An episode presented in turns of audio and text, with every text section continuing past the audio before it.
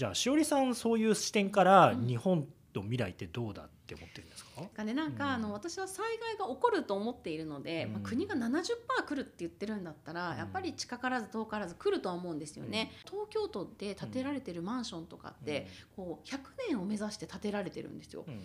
うんってことは50年以上の建ってる建物がいっぱいあるじゃないですか。うんでもそれって何のなんかエビデンスがあって100年を目指して建ってるのかよくわかんないですよね。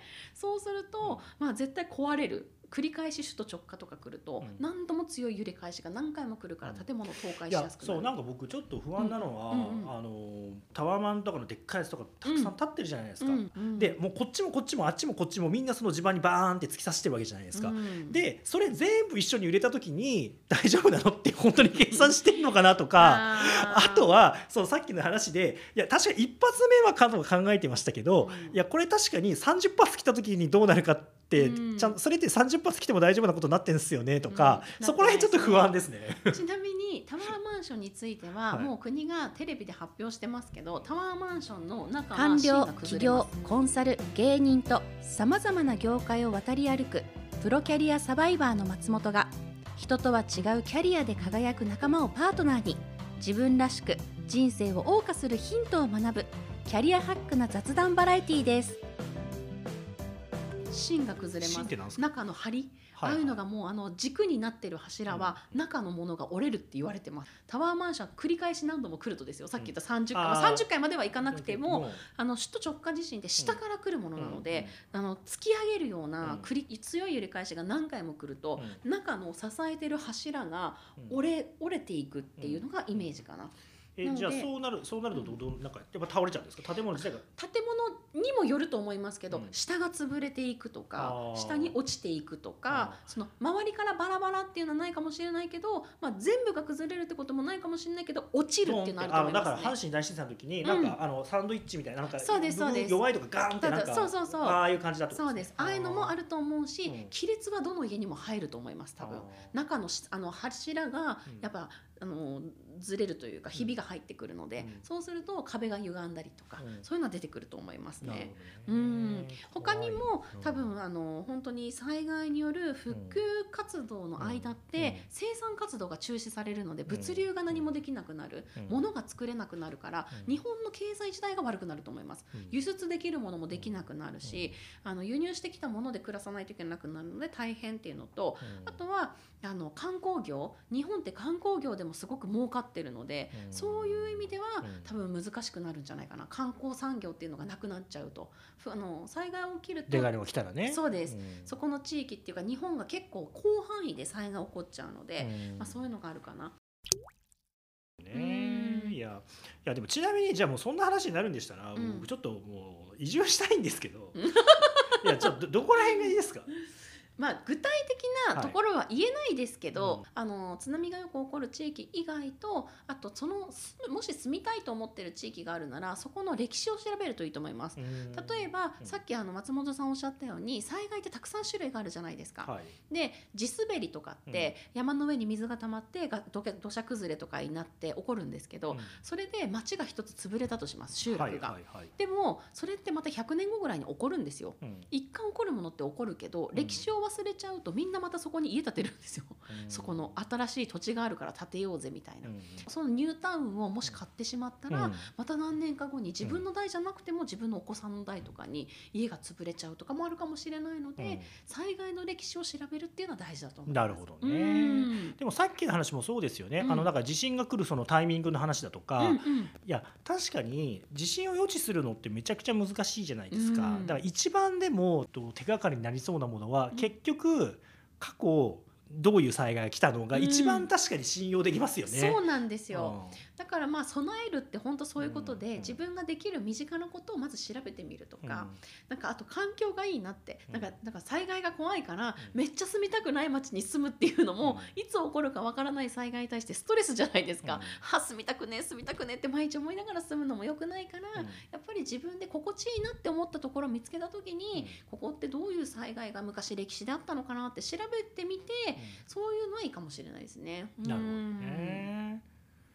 で僕は結局どこに住めばいいんですか？こう津波の予想の日本地図ってもう出てるんですよ。はいはい。あの大体言うと日本の右側、うんまあ、太平洋側ですよね。ね。うん。っち側はうん。もう津波の予想高さが北海道は30メートルとか、なんか福島は27メートルとか、うん。そういうふうにずっと出てるので、うん。まあ、それが被らない地域とかの方が、うん。あの津波に逃げる自信がなければその日本海側とかの方がいいかもしれないですね。なるほど、いうん、やちなみに震災の後とか直後とかって、うん。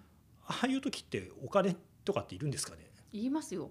あいるんですか？だって銀行が開かないですから現金持っとかないといけないそもそも。もう直後は特に、うんもうあのまず食べ物があっても買えなくなりますから現金がないと。お金を下ろそうと思っても銀行開かないし、うん。人頼りじゃ絶対無理なのでう、ん。もうまずお金は持っておく。あとはどっかに逃げたい人とかもいるじゃないですか、うん。飛行機、うん。でもクレジットカード使えないかもしれないんですよ、うんそうなった時うんにやっぱり現金でチケットとか買ったりするのである程度の現金はうん持ってた方がいいなっていうのは思いますね、食べ物も備えるっていうけど、うん。お金もしっかり備えておかないと、うん。銀行にはもちろんなんだけど下ろせない可能性も考えた方がいいかなっていうのはありますね。これ私実際の経験なんですよ。うん。東日本大震災の時鹿児島銀行が使えなかったんですよ東京で、うんうん開かなかったんです1ヶ月近く、うん。だから鹿児島帰れなかったんですよ。今もう携帯携帯携帯だけで外出たりとかするじゃないですか。そう。で確かに家に今現金ありますかって言われたらないわ。でしょ？これね危ないんですよ、うん。だから私高齢者施設とかでお話しさせていただく時も、片道切符の現金ぐらいは置いててくださいねっていつも言ってます。あー新幹線で移動できるぐらいのお金、ね23万円ぐらいですけど、やっ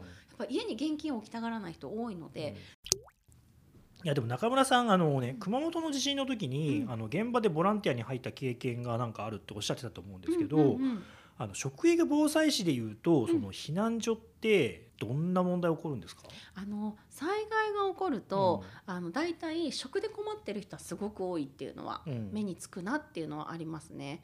なんか本当に離乳食赤ちゃんの離乳食がないとか、うんアレルギーで食べるものがないとか、うん。塩分が多い食べ物ばかりで食べれないとか、あのもうそういう人もすごく多いなっていうのは実際ありましたね。うんなるほど、うん。まあ、確かにそうですよね。そんなとこまであんま考えてないですもんね。でなんか私が支援に入った時に、うん。いろんな避難所回った時に、うん。食べ物がないから持ってきてって言われて、うん。まあ、いろいろ集めて持って行ったんですけど、はい。もう本当に食べ物が腐ったまま放置されてるっていうのがすごく多くって、うんないって言ってたのに腐った食べ物がいっぱいある。う、ん。なんでかなと思ったら、うん。個数が足りないものは配らない。うん。個数が足りてるものから配る。っえなんかそれほそれなんかえなんでそんえなんかちょっと間抜けすぎません？て思うじゃないですか、うん。でもそれは食のリーダーがいないからなんですよ。結局判断をする人がいないんですよ誰に何を配るっていう判断する人がいないから、例えばあのこの人にだけパンがあったからパン配りました、うん。なんであの人たちはパンなんですか？いやまあわかりますけどもちろんそれはわかりますけどでもその状況でそれやります？なんかみんなね日本って避難所って、うん。特に日本の避難所って他の国と全然違うので、うめちゃくちゃ詰め込むじゃないですか。うん。静かにとか、うん。もう礼儀正しくみんな、うん。もうこみんな本当に体育座りでみんな雑魚ねみたいなね、なん。かそういうイメージじゃないですか。段ボールで仕切ってみたいな、うん。そもそもストレスがめちゃくちゃかかってるんですよ、うん。普段と違う生活で、うん。なのにさらにその上にもうそうやっていろんなこと言うと、んもうみんなストレス爆発してるから何にでもイチャモンつけたいんですよ。うん。だから避難所ってすっごい犯罪が多いんですよ。あそうなんですか。そうです。なんかなんかよくよくあるじゃないですか。日本日本って偉いみたいな話。なんかちゃんとそういうの整然としていますみたいな話。よく言うじゃないですか。ぜ全然ないわけですね、まあ、全然ないっては言わないけど。ニュースでは言わないですよ、うん。そんなね。取り上げないですよ、でもちなみにどういう犯罪とかなんですか？犯罪っていう言い方が正しいかわからないですけど、うん。私は犯罪だと思いますけど、うん。例えば子供の泣き声がうるさい。だから殴ったとかそういうのは全然あります。あまあ普通に犯罪ですねそうです。うん。だけど、うん。それを犯罪として取り上げるか取り上げないかなんですよ、まあ、言えばみんなストレス溜まってるから、うん。しょうがないですよねお子さん泣き止ませてくださいっていう変な大人もいるんですよ。うん。私はその人変な大人だと思っちゃうけど、うん。子供が悪いみたいな。だって子供って泣くか喋るかしかできないじゃないですか、うん。それが仕事なのに、うん。そういうのをみんなバグってきちゃうからストレス溜まって、なんか静かにって言ってるのにみたいな、うん。お母さん早く泣き止ませてくださいよが正しいと思ってる人もいるんですよ、そうなるとみんなストレス溜まってギャーとか流れてるとうん。腹立って殴ったとかそういうの全然ありますね、でもこういうのってやっぱり日本って避難所とかでぎゅうぎゅうに詰め込んでうん。みんな違う生活とうん。いつもと違う生活にストレスの負荷をかけられてやっぱやっちゃうと、まあそういうことは起こりますよねっていう。なんであの震災とか起こった後に他の地域とかに移したりしないんだろう。不思議ですよね、うん。あってうん。受け入れるところとかもあるんですけど、ん。絶対に、うん。どこどこが開放してうちで受け入れますよとかやってるけど、うん。結局うん。移動するお金もなければ、うん。移動する手段もないしガソリン一つ取ってもその町から出れないことも多いんですよ。いやでもそれこそだから別にそんなのは国が例えば別にバスとか手配をすればいいんでしょう。結局うん。日本って災害が起きてからしか何も動かないので、起きたら仮設住宅を建てる。でその間にそこから移動してくださいね、あほら日本って仮設住宅こんなに早くできましたよ。すごいでしょ。うっていうのが世界に見せる日本ですよ。でなんかそれって別に誇れることじゃないんだけど、うん。だけどそういうことをまあやってパフォーマンスとして見せる。なんかそういう復興が早いとかよく言うけど復興なんか全然早くないですよ。だってもうねあの日本でも一番遅いところなんかはいまだに復興しして終わってないところもあるし町でも。まだ土壌検査してるところだってあるし津波が来た地域。これあれかなちょっと問題になるかなってあのなんなんで復興にこだわるんだろうと絶対復興しなきゃいけないんですかね。いやだからそれこそだから、うん。あの辺ってかさ増しをして盛り土をして作ってるわけじゃないですかうん。とか、それまた来るんでしょそこ、うん。そうです。ロジック弱いんですよ日本って。ね心情の話だけだったらまだ分からなくもないですけど、うんうんでもそこまた来るよ津波って話でしょ、うん。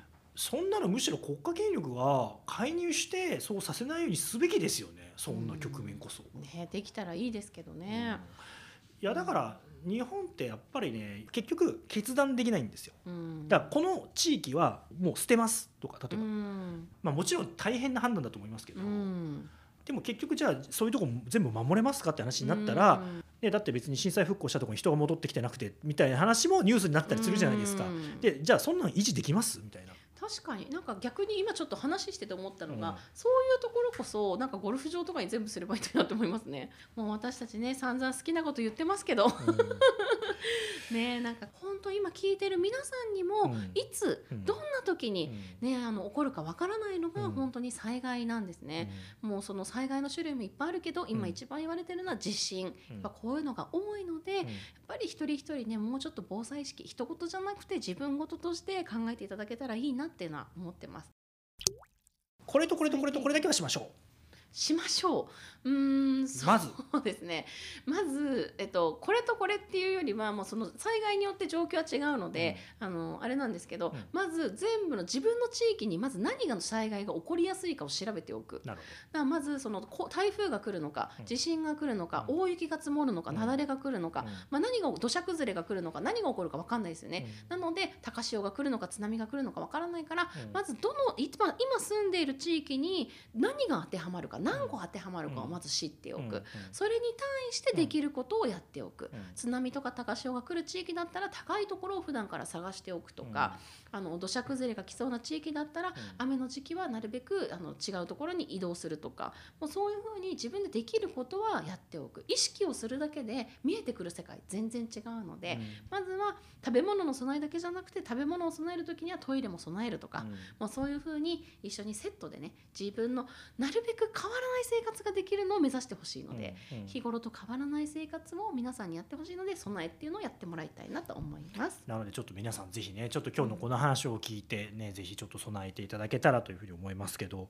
まあどうでしたか？今日ねあのちょっと災害のお話がちょっと暗い話が多くなっちゃいましたけど、うんうんまあでも大事なことですからね。そう。でも私のテーマは、うん。美味しく楽しく備えようがテーマなので、うん。やっぱりあの日頃の備えが99%、うん。で災害起きても普段と変わらない生活するためにお菓子もいっぱい備えましょう。お酒もいっぱい備えましょう、うん。タバコ吸う人はタバコも備えましょう、うん。やっぱストレスになりそうなものは自分で備えるっていうのが大事なので、松本さんお酒好きだから、もうお酒もしっかりとケースでたくさん買っておいてください。わかりました。はい、それが備えの一歩です。